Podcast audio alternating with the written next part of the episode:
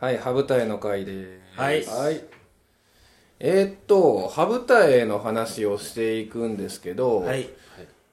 これあのー歴史の話にし始めると結構キリがなくって、うん。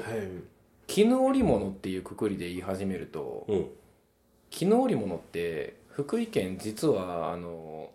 ー8世紀とかにあるんですよ、すでに。 8世紀って8世紀何の時代ですかえー8世紀って700年代ですね。お平城京とかあーうん。平安京とか、で確か日本書紀かなんかに記述があって、ーうん。あの朝鮮の方にあの福井県産のその絹織物うん。をあの輸出してた記録がすでにその時からあって、外貨だ。あのまあ、今回羽舞台っていうくくりなんでね はい。あの羽舞台で行かせてもらうんですけど、はい羽舞台って何か分かりますそもそもうーん羽舞台は、あれだよ。いますカかステラとかで餅じゃねえ。えよ美味しいですよ ね餅じゃねえよいやついこの間友人に渡しましたわああ、そうな の。うんね、普通の羽舞台餅くるみハーブタイム普通の方ですね普通のハーブタイムもちろんああいやあれうまいんすよねいあ知っやてだますあの羽舞台くるみゴディバとコラボするんですよえー、ーあ、そうなのあ知らないですかうん。羽舞台くるみゴディバとコラボするんですよへえ。ええだから羽舞台の話だっ て餅じゃねえってそうかいやそうね。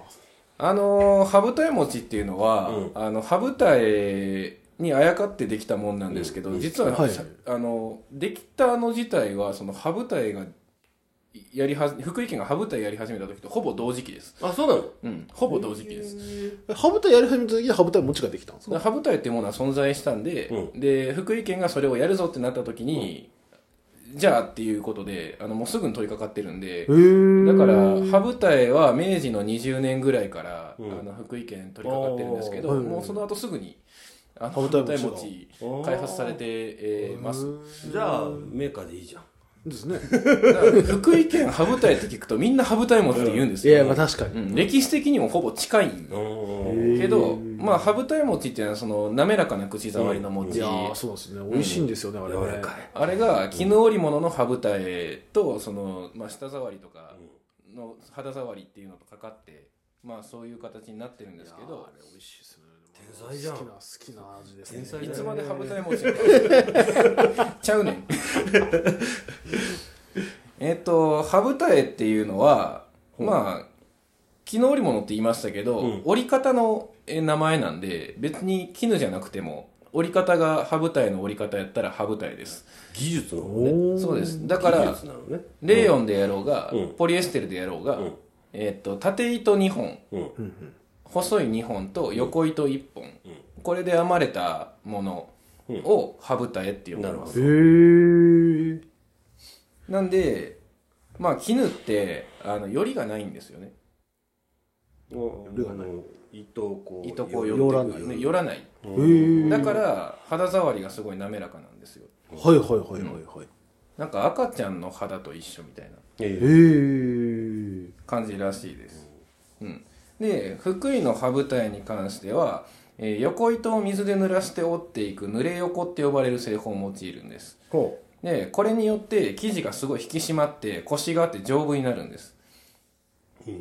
今言った通りあのよりがないんで引っかかりがないあ、で極上のすべすべとした手触り感を生み出しますええまあもう絹って言ったらまあそういうイメージですよね確かにまあなんかつるつるで、ね艶やかな。あチャイナドレスみたいな感じあ、そうね。ああそれそうねあれねペラペラのやつじゃないの コスプレ用の あの絹の良さっていうのは羽舞台に始まり羽舞台に終わるって言われるんですよでその中でも福井県で作られる羽舞台は最上の絹織物として評価されてるんです、おお。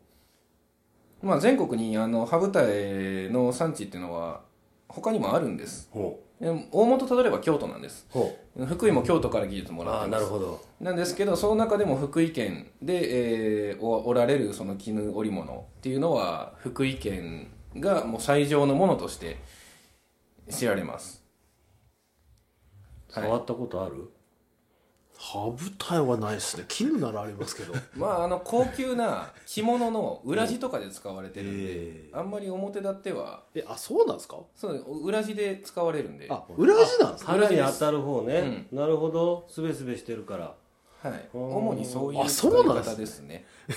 俺てっきり表面なんやと思ってました表面じゃないですねへで福井県がこの絹織物に向いてる理由がまずありまして、えはい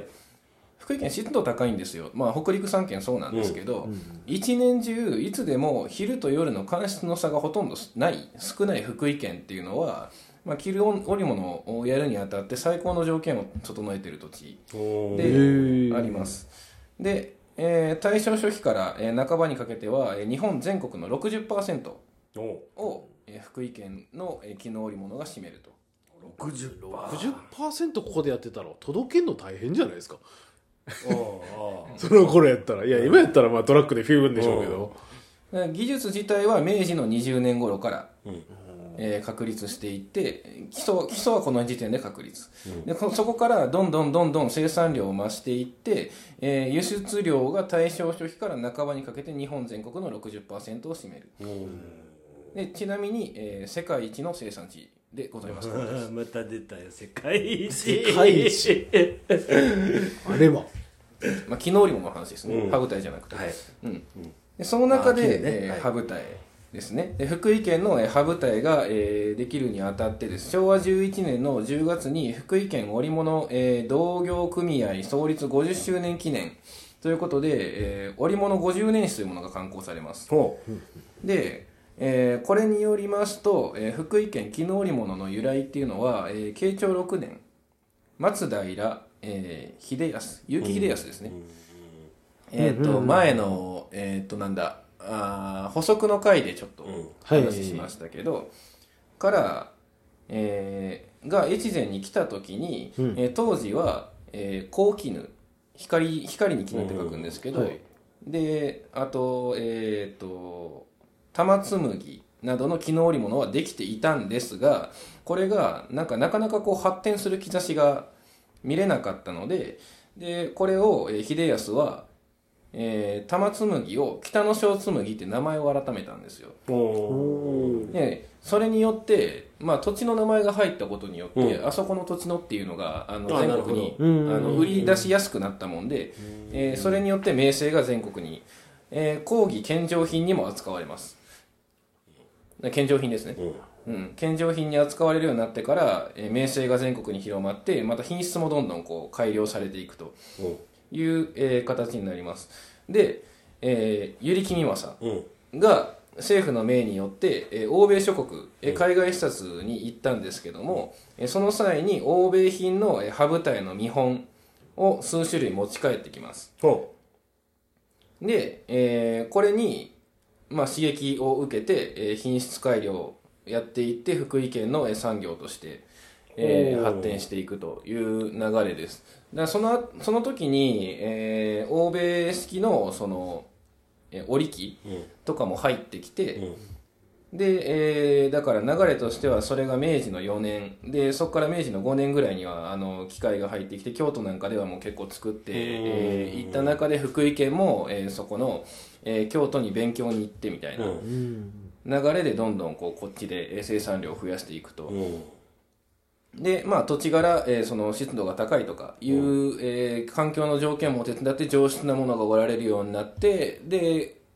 えー、絹織物の中でも最上級品っていう形の地位を確立していくっていう流れですね、外国からの考え方を導入したって感じだったんですか最初はえーっと絹織物自体の話で言うとだいぶ前からありますはいで羽舞台の技術に関してはそこですねああなるほどねだから羽舞台と呼んでなかったっていうのもあるみたいなんですけど羽舞台と呼ぶようになったっていうのもあるらしいです、ほうです。はい。で、はい。なんかそのなんか横一本の縦二本っうん。ていうのはその外国のやられてた方法が導入す導入というかその参考にされて開発された方法ってことですねもともとはあの太い縦1本と太い横1本うではいはいはい折ってたらしいんですよ、うんそれを細い縦2本と、えー太い横1本ああなるほどにあーそれが羽舞台の折り方じゃないですあなるほかどはいはいはいそれに切り替えたのがこの時の,、まあ、あの岩倉使節団で、えーゆりきにわさが行った時に持って帰ってきた、その羽舞台の、えー織物そのものうんの、えーまあ、えーなんだ試供品じゃないしまあさまあサンプルみたいなサンプルうんによってそうなったと。あーじゃあどっかに同じような感じでおられてるなんかそういう服もどっかの国にはあるかもしれないっていう感じ、まあ、シルクロードっていうぐらいなんで、まあまあ確かにあそうのだヨねシルクーロッパの方には、えーだキキートが、えー中国の方からこうずっと向こう、うんはいで向こうで折る、そうあだねの欧米の方で折るみたいな形やと思うんですけど、うんでこれが直行さんが、えー割とこの福馬の初期の方で、えー産業編の初期で人造剣士、うんいわゆる霊うん音例をにつながっていくわけ、あーで人造剣士なんで、うん絹なんで、絹ですね、うんうん人造の絹糸はいで、えー、羽舞台を折るに至るで、そこから、えーさらにその後えーポリエステルっていう形に、はい福井県は繊維業で、えーこの羽舞台の技術を絹織物の技術を、えー新しい素材が入っても次へ次へつないなるで常に新しいものに手を出しながら専門の取引所ができたりとか、ううんえーそういう流れの中で常に繊維業で、えー盛り上がってきた。っていう流れがありますで今も福井県の繊維業前回説明した通り、えー相当なえー技術で、えー世界シェアを誇っているとはいいう流れですね、ほうはい、あーいやでもいろんなとこから吸収するなっていう話です貪欲だねね、ねえところが皆さん羽舞台って聞いて思い浮かべるのは羽舞台もんですねそうですねまあ確かにまあまあ羽舞台って言われたら何って言われたら真っ先にあのパッケージが出てきますよね、 あぜひぜひあの羽舞台餅一回あのお土産でめ買ちっゃてめち帰ゃっ美て味しいいたかだらい絶対て食べた方がいいと思いますよ食べていただけばいいんじゃないかなと美味しいんだあの雪見大福好きな人は絶対食べるべきだと思いますああそうね羽舞台くるみはあれ革命やと思いまいすやあれもうまいっすねうまいし今度ゴディバとコラボするやったらマジでちょっとそれも食いたいなってうん思うんですけど、まあ、どんだけ羽舞台の説明しても最後羽舞台も出てくるっていうね、 えーみんな食べるの好きなんで、うんはいや美味しいですねいはい、というわけで後編にはいあり続きます。はいがとうございます